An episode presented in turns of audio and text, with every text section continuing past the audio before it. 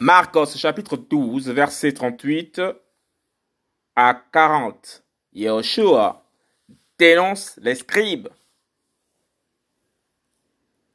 Et il leur disait dans son enseignement, Gardez-vous des scribes qui prennent plaisir à se promener en robe longue et qui aiment les salutations sur les places du marché. Et les premiers sièges dans les synagogues et les premières places dans les soupers, qui dévorent entièrement les maisons des veuves, même sous le prétexte de faire de longues prières. Ils seront jugés plus sévèrement. Yoshua dénonce les scribes. Marc chapitre 12, versets 38 à 40.